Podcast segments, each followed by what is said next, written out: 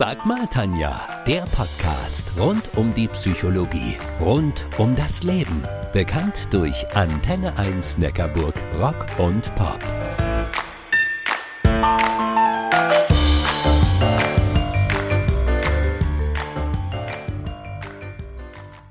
Woche am Mittwoch dreht sich bei den Rottweiler Denkanstößen alles um das Thema Gesundheit. Dann steht Patrick Heitzmann auf der Vortragsbühne. Der Bestsellerautor, Speaker und Coach zählt zu den bekanntesten Gesundheitsexperten im deutschsprachigen Raum. Logo, das ich in mir zu mir exklusiv für euch in die Sendung eingeladen habe. Hallo Patrick, toll, dass du dabei bist. Hallo Tanja, ich freue mich, dass ich dabei sein darf. Wenn ich Patrick Heitzmann google, dann steht da, geboren 1974, deutscher Fitnesstrainer und Entertainer, Studium des Sportmanagements, Bestsellerautor, Speaker-Autor, Coach und sogar ein eigenes Fernsehformat mit dem Namen Ich bin da mal schlank. Hey, wer noch ist Patrick Heitzmann in 20 Sekunden?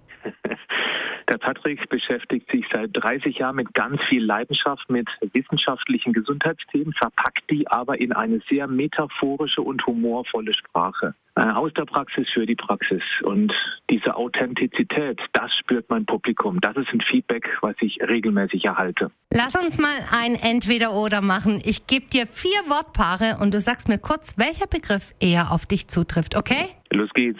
Bekennender Schwabe oder gebürtiger Badener? Ich lebe noch im Badener Ländle, also ganz klar Badener. Eher diszipliniert oder auch mal nachlässig? Diszipliniert, ganz klar, ja.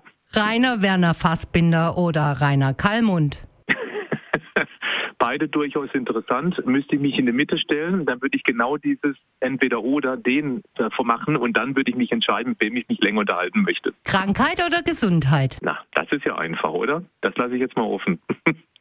Patrick, du wirst ja häufig auch von Unternehmen für einen Vortrag gebucht. Was sind denn das für Unternehmen oder besser gesagt, welches Ziel verfolgen die dann mit deinen Impulsen? Das sind kluge Unternehmer, die erkannt haben, dass nur ein wirklich gesunder Mitarbeiter, Mitarbeiterin auch sehr leistungsfähig sein kann. Denn wer von Krankheit geplagt ist, welcher Art auch immer, der ist durch diese Krankheit abgelenkt. Und wie sieht's aus bei Menschen, die zu den offenen Formaten, also zu den Denkanstößen zum Beispiel kommen? Die Themenvielfalt ist ja sehr bunt bei den Denkanstößen. Und das Publikum weiß natürlich, dass da Referenten auf der Bühne stehen, die das erstens schon lange machen und zweitens, die ihr Bestes geben wollen. Das heißt, ganzes Know-how ist verpackt in 90 Minuten voll auf den Punkt. Das ist absolut modernes Lernen mit Nachhaltigkeit. Gibt es eine Frage aus dem Publikum, die dir immer wieder mal begegnet? Ja, was halten Sie von intermittierenden Fasten? Meine Antwort ist, kann funktionieren, muss aber nicht unbedingt. Es ist kein Wundermittel, man muss auch andere Dinge unbedingt dabei beachten. Viele kommen damit klar, einige wenige nicht. Was ist intermittierendes Fasten? Ich weiß es nicht. Es gibt verschiedene Arten von intermittierenden Fasten. Das bekannteste ist das 16-8. Das bedeutet, dass man 16 Stunden keine Kalorien aufnimmt, natürlich trinkt und innerhalb von acht Stunden nimmt man dann seine Nahrung zu sich. Also beispielsweise zwischen 12 Uhr mittags und 8 Uhr abends.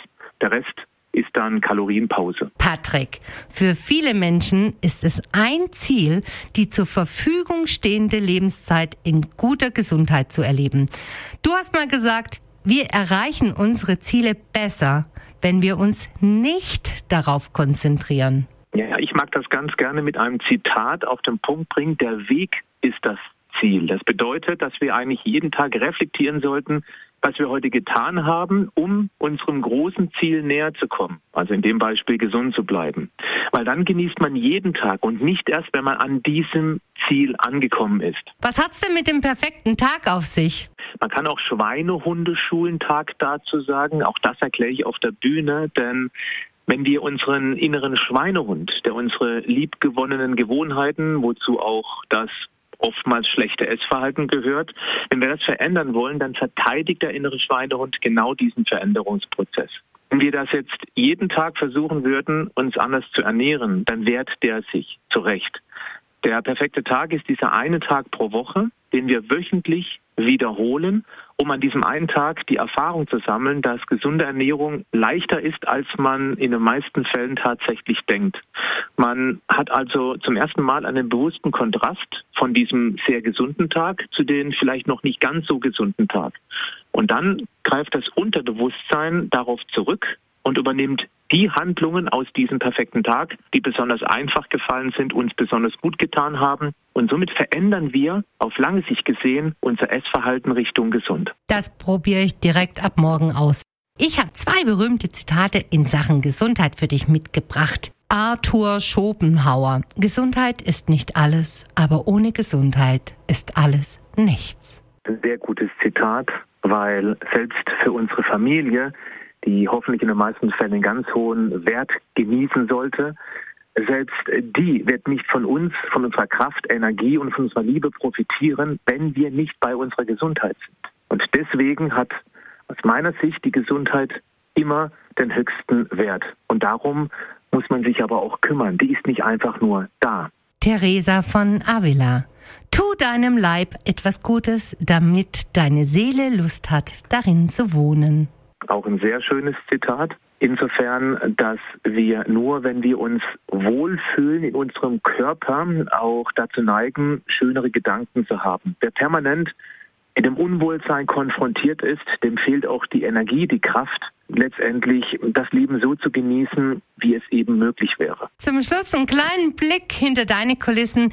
Wen würdest du denn gerne mal in deinem Leben treffen und welche Frage würdest du dieser Person stellen? In meiner Jugend, als ich so 14, 15, 16 Jahre alt war und ich nach Orientierung gesucht habe, da war Sylvester Stallone ganz, ganz groß in den Medien. Ihn würde ich gerne treffen und ich würde ihn sehr gerne fragen, ob er früher in diesen schwierigen Zeiten am Anfang auch schon eine große Vision von seinem Leben hatte. Lieber Patrick, wir sind schon am Ende angekommen. Herzlichen Dank, dass du heute in meiner Sendung zu Gast gewesen bist. Das äh, war mir ein großes Vergnügen, ein inneres Blumenpflücken. Ich liebe Blumen. Wenn ihr noch mehr Input von Patrick Heitzmann in Sachen Gesundheit bekommen wollt, nächste Woche könnt ihr ihn am Mittwoch live bei den Rottweiler Denkanstößen in der Pulverfabrik erleben. Oder schaut doch einfach mal auf seine Internetseite patrick-heitzmann.de.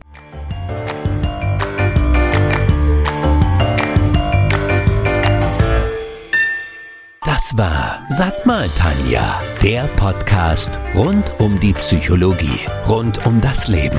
Bekannt durch Antenne 1 Neckarburg, Rock und Pop.